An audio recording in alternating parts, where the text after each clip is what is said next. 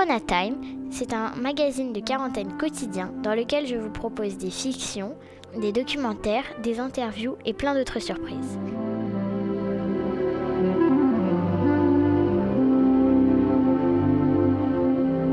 Il en faut peu pour être heureux, vraiment très peu pour être heureux. Il faut se satisfaire du nécessaire.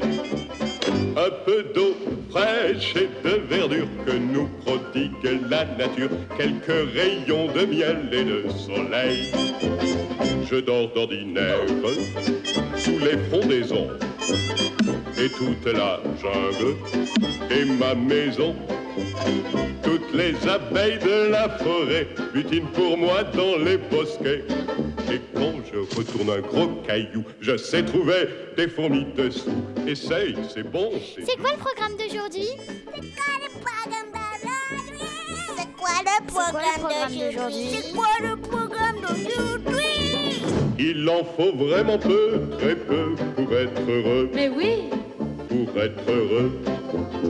Il en faut peu pour être heureux, vraiment très peu pour être heureux. Chassez de votre esprit tous vos soucis. Prenez la vie du bon côté, riez, sautez, dansez, chantez, et vous serez un ours très bien léché.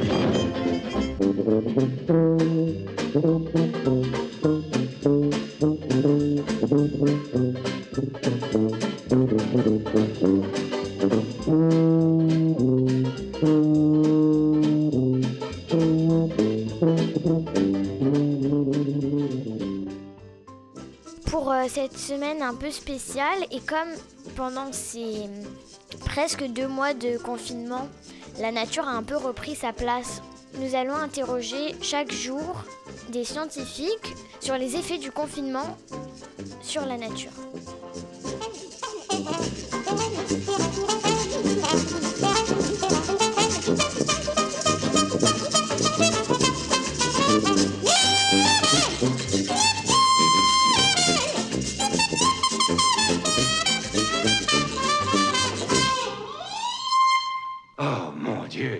Bon de vivre. Bonjour, bienvenue sur Corona Time. Aujourd'hui, nous continuons notre semaine sauvage avec une entrevue de Maxime Zouka sur la nature et plus spécifiquement les oiseaux en ville. Et évidemment, bah, les effets du confinement sur euh, ceci. Ensuite, quelques blagues et Jeanne vous présentera un nouveau dinosaure. Bonne écoute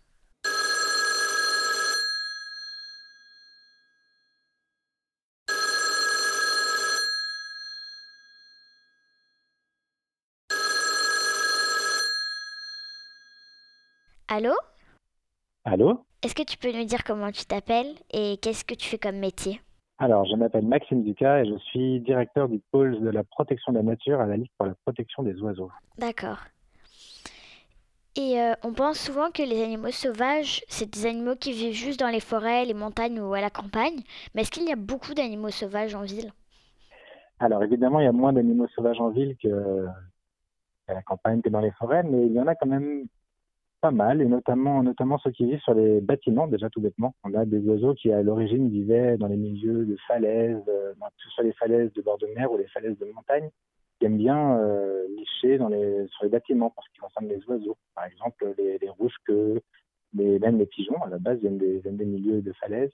On a des faucons dans les villes, on a... euh, On a vu un vautour Euh, fauve juste avant.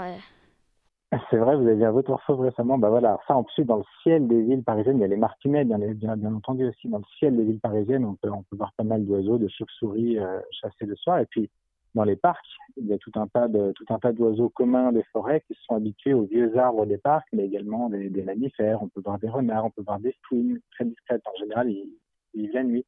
Et puis des myriades d'insectes. Il y a beaucoup d'insectes. Dès qu'on laisse pousser un peu la végétation, on a, euh, on a un tas d'abeilles différentes. On peut avoir des sauterelles, on peut avoir euh, des papillons, des libellules, etc. Puis on a aussi tous ceux qui vivent dans l'eau, sous l'eau, qu'on va trouver dans les cours d'eau qui traversent les villes. On a beaucoup de poissons en ville, on a beaucoup de, de, de plantes des milieux aquatiques dès lors qu'on les laisse tranquilles. Donc oui, le sauvage peut venir jusqu'au cœur des villes. D'accord. Et du coup, est-ce que euh, la période de confinement, elle est favorable aux animaux sauvages qui vivent en ville? Alors oui, oui, a priori, simplement c'est un petit peu difficile de le, de le, démontrer puisque la plupart des personnes qui étudient les animaux sauvages sont elles-mêmes confinées. Donc on, a quelques témoignages, on observe chacun les uns les autres euh, certaines choses, mais il se trouve qu'en ville quand même les gens sortent beaucoup se promener pour leur heure de promenade euh, quotidienne et donc en dehors des parcs, je ne suis pas sûr que ça change tant que cela. Par contre, au sein des parcs qui sont fermés, là, il est probable que, les, que certains oiseaux, que certains euh, mammifères aient pris un petit peu plus leurs aises que d'habitude, se reproduisent dans des endroits différents, etc. Mais, euh, mais voilà, en ville, c'est assez difficile. Par contre, en dehors des villes, on a aussi d'autres euh, d'autres éléments. Le premier, c'est sur les plages. Comme les plages sont fermées, et, et pour le coup, les plages, lorsqu'elles sont fréquentées, il n'y a, pas beaucoup de solutions de repli pour les animaux qui y vivent, et notamment, encore une fois, pour les oiseaux.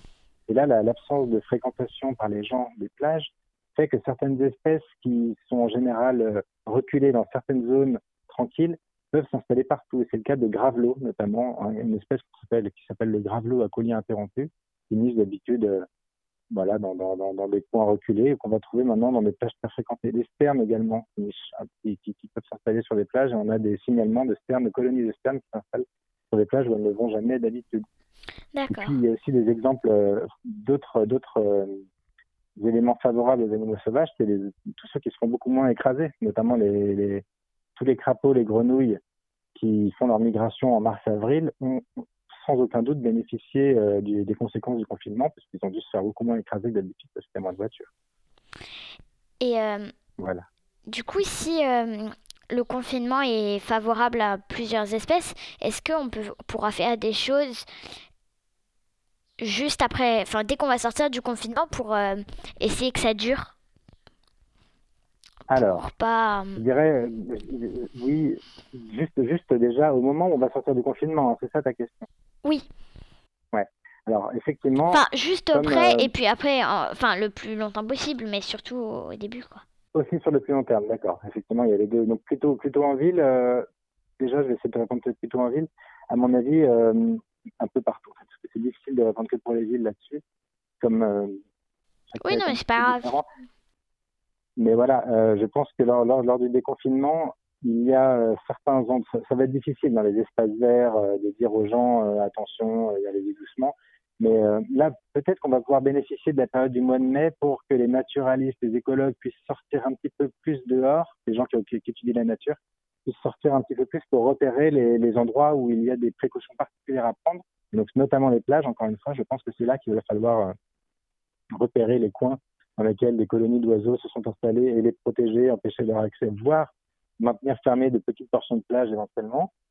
Dans les, par contre, dans les espaces verts, euh, certains, certains sites des parcs de loisirs, des grandes des zones de plans d'eau très accessibles, très, très fréquentées par les pêcheurs, par exemple, qui sont devenus tranquilles depuis un mois et demi, je pense qu'au contraire, le, déconfinement, ça va être une occasion aussi euh, très intéressante pour pouvoir permettre aux utilisateurs habituels de ces espaces de se rendre compte de leur impact sur la nature et de voir, de voir comment c'est quand ils ne sont pas là.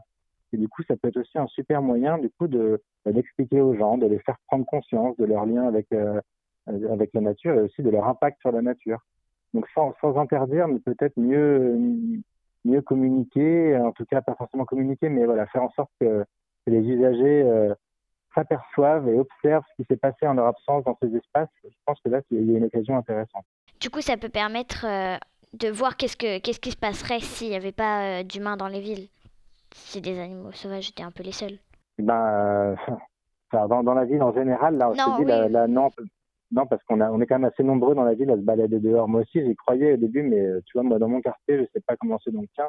Et lorsque je sors me promener parfois là, dans la journée, honnêtement, il n'y a pas beaucoup moins de monde. Bon, moi, j'habite en région parisienne, donc, euh, mais, euh, mais comme il y a énormément de monde qui habite, il suffit qu'il y ait que 5% des gens qui descendent se promener pour que, pour prendre leur promenade quotidienne, pour que ça fasse quand même de la fréquentation dans la rue.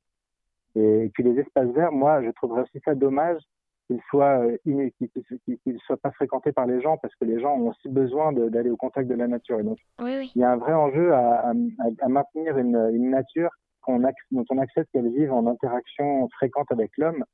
Et, euh, moi, je euh, un peu, je serais un peu opposé à ce qu'on on refuse davantage d'accès à la nature pour les gens qui habitent en ville et qui en, souffrent déjà beaucoup, même si effectivement certaines espèces qui méritent, euh, qui ont besoin d'un peu de zone de quiétude, ça, ça, leur bénéficierait. Mais par contre, maintenir quelques zones sauvages au sein des parcs, maintenir quand même quelques friches ou quelques espaces un petit peu délaissés, interdits d'accès pour permettre aux renards, aux fouines, aux hérissons de se reproduire, oui. Mais, euh, mais sans excès non plus, parce que c'est important que les gens puissent euh, quand même rester en contact avec la nature. D'accord. Et euh, est-ce que tu as quelque chose que tu aimerais rajouter sur les relations entre les humains et la nature? Eh ben, bah déjà, ouais, je, je, je pense que hum, ce qui serait bien, c'est qu'on accepte un peu plus, un peu plus de sauvages dans la ville, ça c'est sûr. Donc euh, peut-être, je ne sais pas si le confinement va permettre de, mener à ça. Mais je pense que le confinement a, pu changer le regard que beaucoup portent sur la nature qui les entoure parce qu'ils n'avaient pas grand-chose d'autre à faire. Simplement, quand euh, on est un peu confiné pendant, deux semaines avec seulement son jardin ou sa cour, parfois juste son balcon, parfois juste rien, comme espace de, comme fenêtre sur l'extérieur, eh bien euh, les chants d'oiseaux, les, le bourdon qui va venir butiner euh, notre notre fleur de, jardinière, c'est un peu le seul lien avec l'extérieur presque qui reste. Donc peut-être que pour certains, ça a permis de porter un regard neuf sur cette nature. Et, euh, du coup, ça, peut aussi faciliter, ou pas, hein, mais l'acceptation d'une nature un peu plus sauvage en ville, d'arrêter de vouloir tout, euh, tout gérer.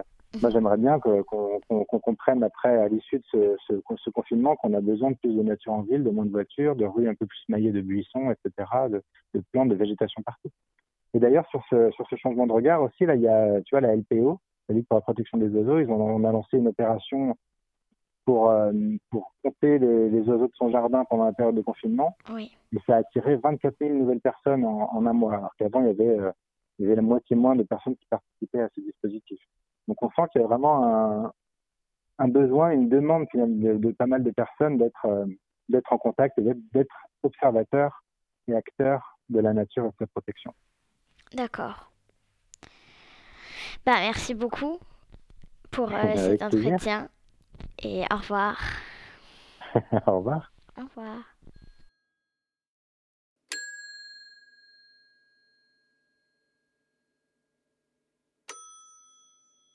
Il en faut peu pour être heureux, vraiment très peu pour être heureux. Chassez de votre esprit tous vos soucis.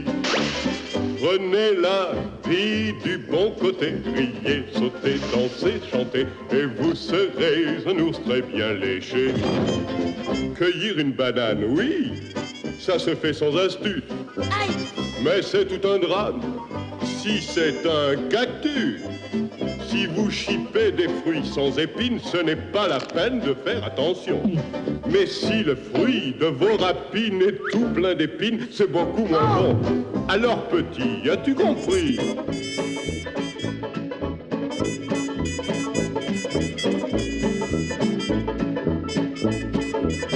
Il en faut vraiment peu, très peu pour être heureux. Pour être heureux?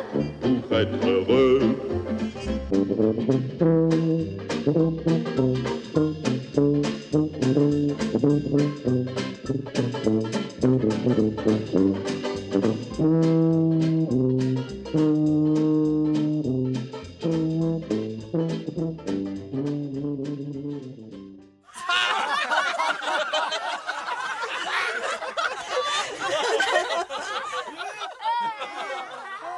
homme tombe en panne en pleine campagne. Il soulève son capot et examine le moteur lorsqu'il entend une voix. Ce sont les bougies. Il se retourne et s'aperçoit que c'est un cheval qui vient de lui parler. Très étonné, il court à la ferme voisine. Il dit au fermier C'est incroyable Je suis tombé en panne et votre cheval m'a dit que le problème vient des bougies. Le fermier lui répond Il était de quelle couleur le cheval Noir, pourquoi? Ah, faut pas l'écouter, il y connaît rien en mécanique.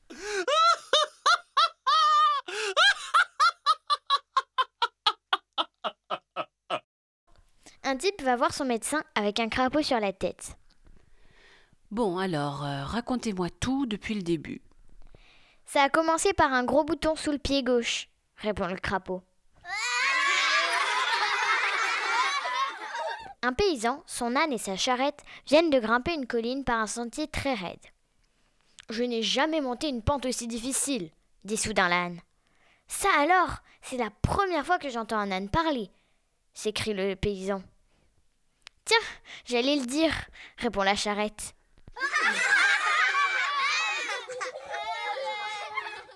C'est moi qui fais les blagues, toi tu fais tout le reste.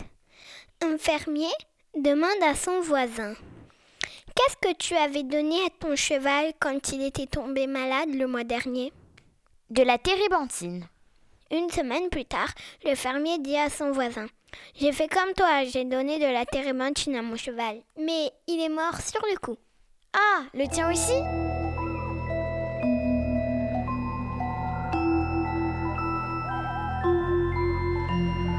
Mais qui était, qui était, qui étaient ces dinosaures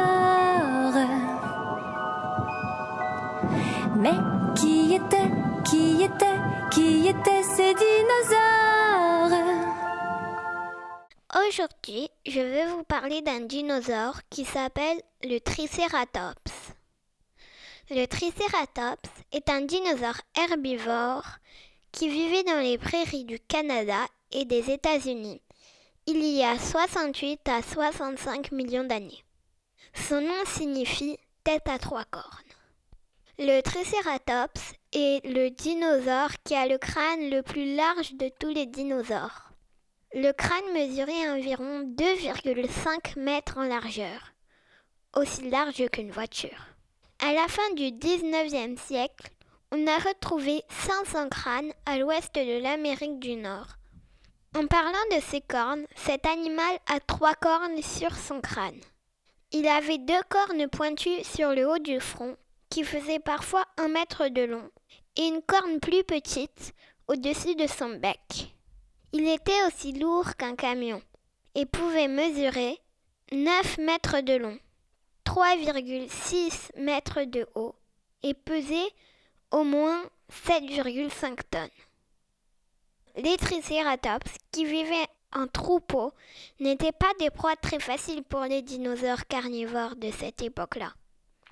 Ils pondaient des œufs. Le tricératops est un des dinosaures les mieux connus. On en connaît plusieurs fossiles qui ont permis de découvrir que ce dinosaure changeait beaucoup d'aspect au cours de sa croissance.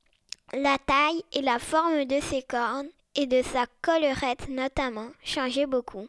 Les scientifiques pensent que le Triceratops adulte est si différent du jeune qu'on lui a donné autrefois, par erreur, un autre nom, le taurosaure.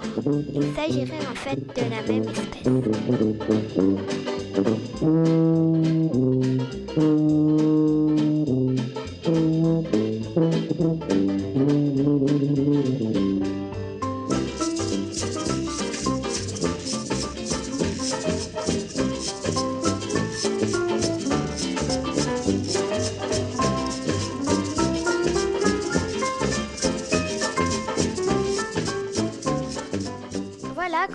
C'est fini pour aujourd'hui.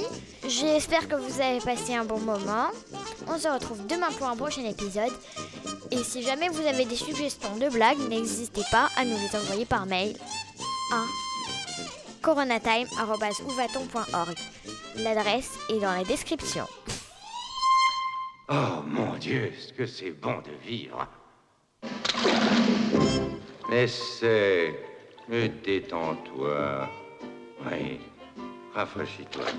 Mets-toi à l'aise. Viens sur mon ventre. Et laisse-moi te dire une chose, petit frère. Si tu travailles comme cette abeille, eh, tu te rendras malade. Ne gâche pas ton temps pour l'impossible. Et si tu peux le trouver, alors tant mieux pour toi. Et tu verras que tout est résolu lorsque l'on se passe des choses superflues. Alors tu ne t'en fais plus. Il en faut vraiment peu, très peu pour être heureux. Il en faut peu pour être heureux, vraiment très peu pour être heureux. Chassez de votre esprit tous vos soucis. Youpi! Prenez côté, riez, sautez, dansez, chantez, et vous serez un ours très bien léché. Ouais, et vous serez un ours très bien léché. Youpi! Au revoir. Au revoir.